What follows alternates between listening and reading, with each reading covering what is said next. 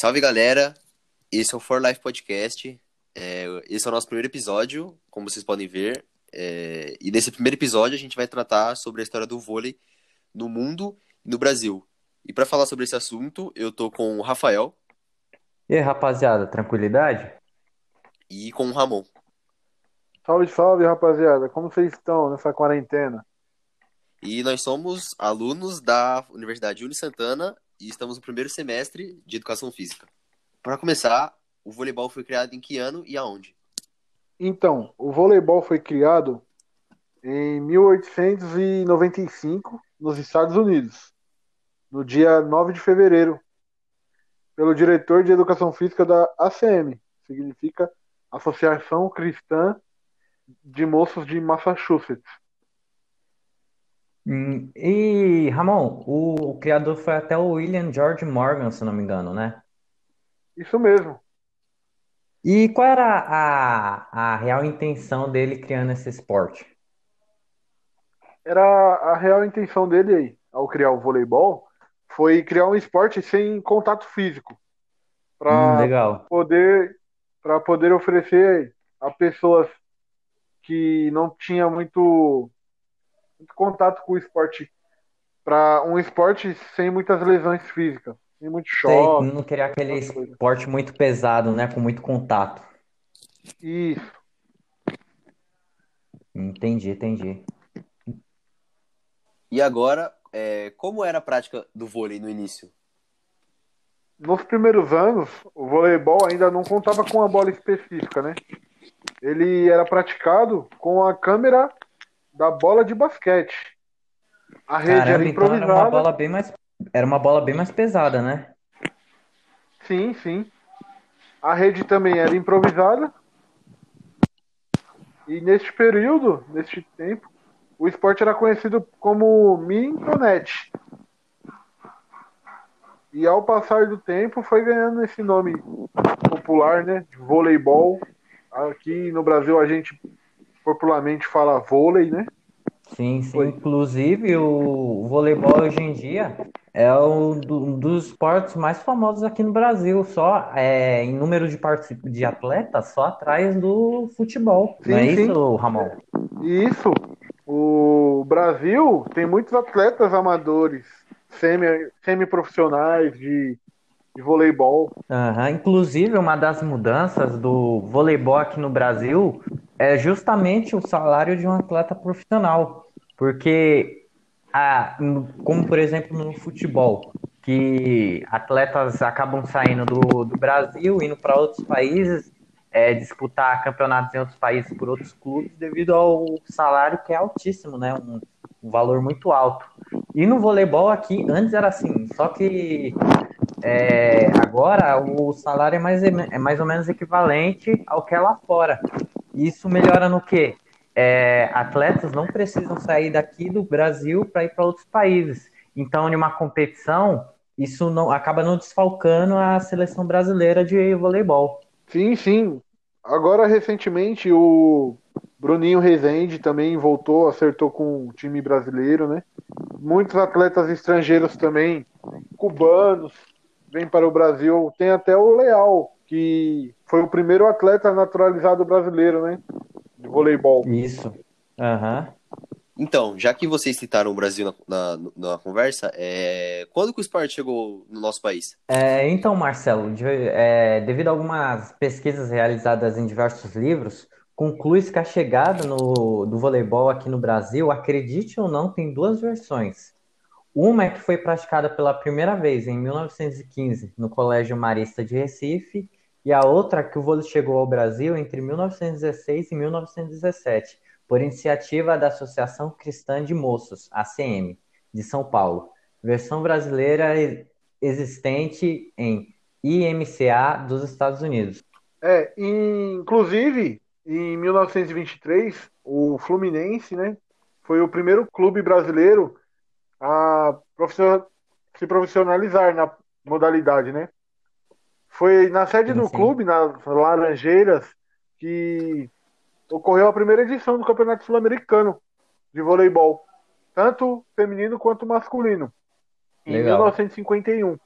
ambas com vitória do Brasil. Também um grande passo para o crescimento no, do, do esporte aqui no Brasil foi a criação da Confederação Brasileira de Voleibol. Ela foi responsável por promover cursos para difundir o esporte e também a responsável pela criação da escolinha de vôlei. Então, quando foi criada a FIVB? A Federação Internacional de Voleibol, ou mais popularmente chamada FIVB, foi criada em 1947. É o órgão máximo do voleibol no mundo e o Brasil foi um dos países fundadores. É, inclusive, em 16 de agosto de 1954, foi fundada a Confederação Brasileira de Voleibol. Até entanto, o voleibol brasileiro era ligado apenas à Confederação Brasileira de Desportos, a CBD. Isso. Aí foi criada a CBV, que é para poder desenvolver mais o esporte no país. Assim como o futebol foi criada a CBF, o basquete foi criada a CBB, entre outros. Sim, sim. Então, em que ano foi introduzido o vôlei nos Jogos Olímpicos?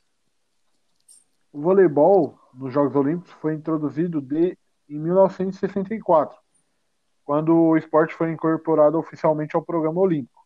A partir de 1996, em Atlanta, nos Estados Unidos, foi introduzido também o voleibol de praia.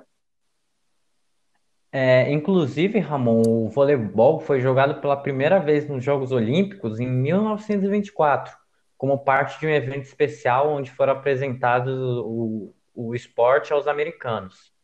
E começou-se a considerar a possibilidade de adicioná-lo ao programa das Olimpíadas. Sob a pressão da recém-formada Federação Internacional e algumas das confederações continentais, para angariar o apoio para essa proposta, foi organizado em 1957 é, um torneio de exibição durante a 53ª sessão da, do COI, em Sofia, Bulgária. Bulgária. É, a competição foi um sucesso e o esporte foi introduzido oficialmente em 1964, como você mesmo disse. Então, em que ano a posição de líbero foi introduzida pela FIVB no vôlei?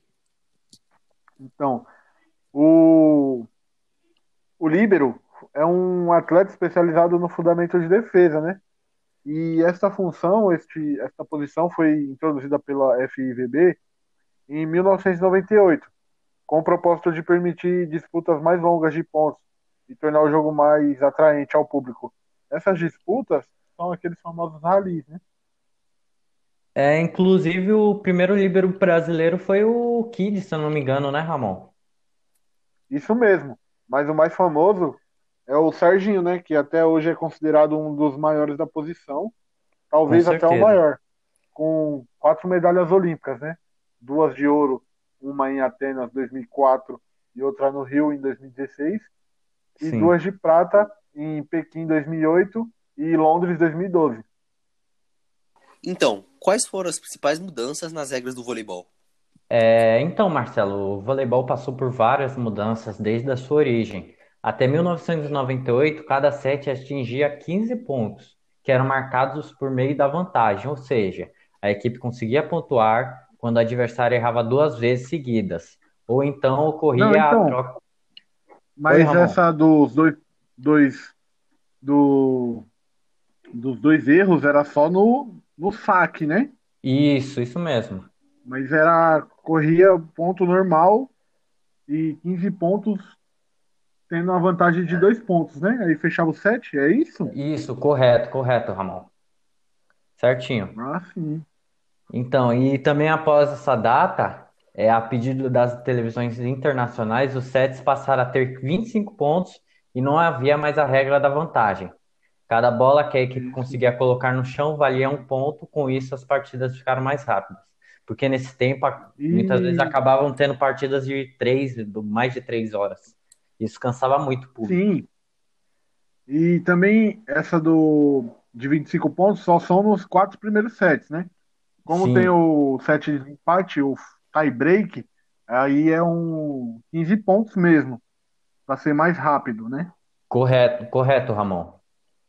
E também uma, uma outra mudança foi o, no tempo técnico durante a partida. O, os técnicos podiam pedir tempo com mais frequência, mas a nova regra determina apenas uma ou duas vezes por set, depende da escolha das organizações das televisões. Essa mudança tem como objetivo diminuir a duração dos jogos, porque antigamente a, a, o jogo demorava muito, descansava jogador, muito público, né? E ficava uma partida é, cansativa. Chegava uma hora que você falava, ah, por que eu tô assistindo isso daqui? Eu vou é, cair fora. E mudava de canal e deixava esse jogo para lá e, e ali, mó tempão, entendeu? Sim, sim. As regras, elas, as novas, né? Elas Isso. veio para fazer o voleibol ser um esporte mais dinâmico. Né? Isso, né? um, jogo, um jogo mais rápido. Tanto que antigamente era com as regras antigas era possível mais jogadas, mais tipos de jogadas. Porém, nas regras novas, é, como é que fala? São jogos mais rápidos e com mais força, entendeu? Com mais movimento, tal. Então, muita gente tem uma dúvida é, na qual a diferença do atleta amador para o atleta de alto rendimento. E qual é essa diferença? É, então, Marcelo, é, é muito normal confundir e não saber a diferença entre os tipos de atletas, principalmente para quem é atleta universitário, que pode sempre achar que se enquadra na categoria amadora. Mas o limite entre uma e a outra é bem sutil, por isso vale a pena dar uma conferida nas definições oficiais.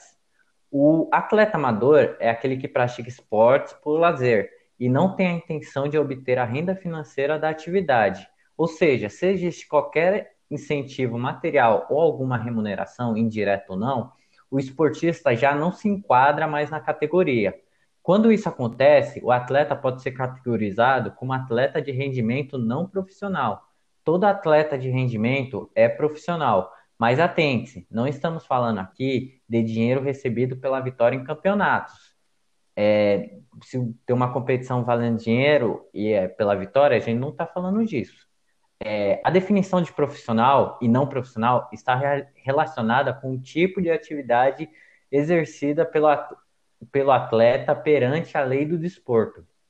Ele pode ser atleta de rendimento profissional quando recebe uma remuneração prevista em contrato de trabalho, ou de atleta de rendimento profissional quando só recebe do, dos patrocínios, por exemplo. É, tudo isso é de acordo com as definições em lei. Porque no Brasil apenas o futebol segue as exigências quando se fala sobre contrato de trabalho. Jogadores de outras modalidades, como o voleibol, que que é o que a gente está falando aqui, normalmente não possuem regularização. Eles recebem remuneração, mas que são incentivo de patrocinadores. Então são chamados de profissionais mesmo assim pela televisão e pelos torcedores Mas em então, Rafael, você citou o futebol, né? Eu vou usar como exemplo, então, isso. os atletas de base, sub-19, sub-17, assim por diante. Eles, os Sim. clubes maiores, assim, categoria, colocam os atletas de base como se fosse da categoria amadora do clube. Mesmo tendo remuneração, tendo contrato. Isso é um erro, então, né? Então, Ramon, é, isso que eu acabei de falar foi seguindo exatamente as leis do esporte aqui no Brasil, a lei do desporto. Tipo assim, o clube, ele pode tratar de uma maneira, sabe? Tratar, falar, às vezes, para facilitar o controle, tudo isso, mas se, perante a lei, ele é um atleta de alto rendimento profissional, já que ele tem a, ele segue com a remuneração. Ah, sim. Entendeu? Sim, sim, entendi. É isso. Chega ao fim o nosso primeiro episódio é, do For Life Podcast. Tomara que seja o primeiro de muitos, né? E eu queria agradecer a presença do Ramon e do Rafael. Então, eu, eu que fico muito grato. E queria pedir pro pessoal mandar aí o feedback do que eles acharam, se o áudio estava bom ou não estava tão bom e mandar o feedback para que a gente é possa é porque, melhorar nos próximos. É, porque além de ser nosso primeiro podcast, a gente está em isolamento social, né, por causa desse, dessa Isso. pandemia aí, mas logo que acabar essa pandemia, essa onda aí, a gente se reúne e faz uma coisa melhor. Sim, sim. E também agradecer a presença do Ramon. Oh, quem agradece sou eu. Queria agradecer a presença, né? Queria agradecer ao Marcelo pelo convite, ao Rafa pela, pela companhia aqui nas, no debate. E esperamos que vocês acompanhem os próximos capítulos da, do nosso podcast. E que tenham uma melhora nessa quarentena aí. Que ninguém merece, né? Isso. E ninguém, ninguém aguenta mais. Com certeza. É isso, rapaziada. Merece. É nós, falou. Até o próximo podcast. Falou, falou pessoal. Rapaziada, obrigadão.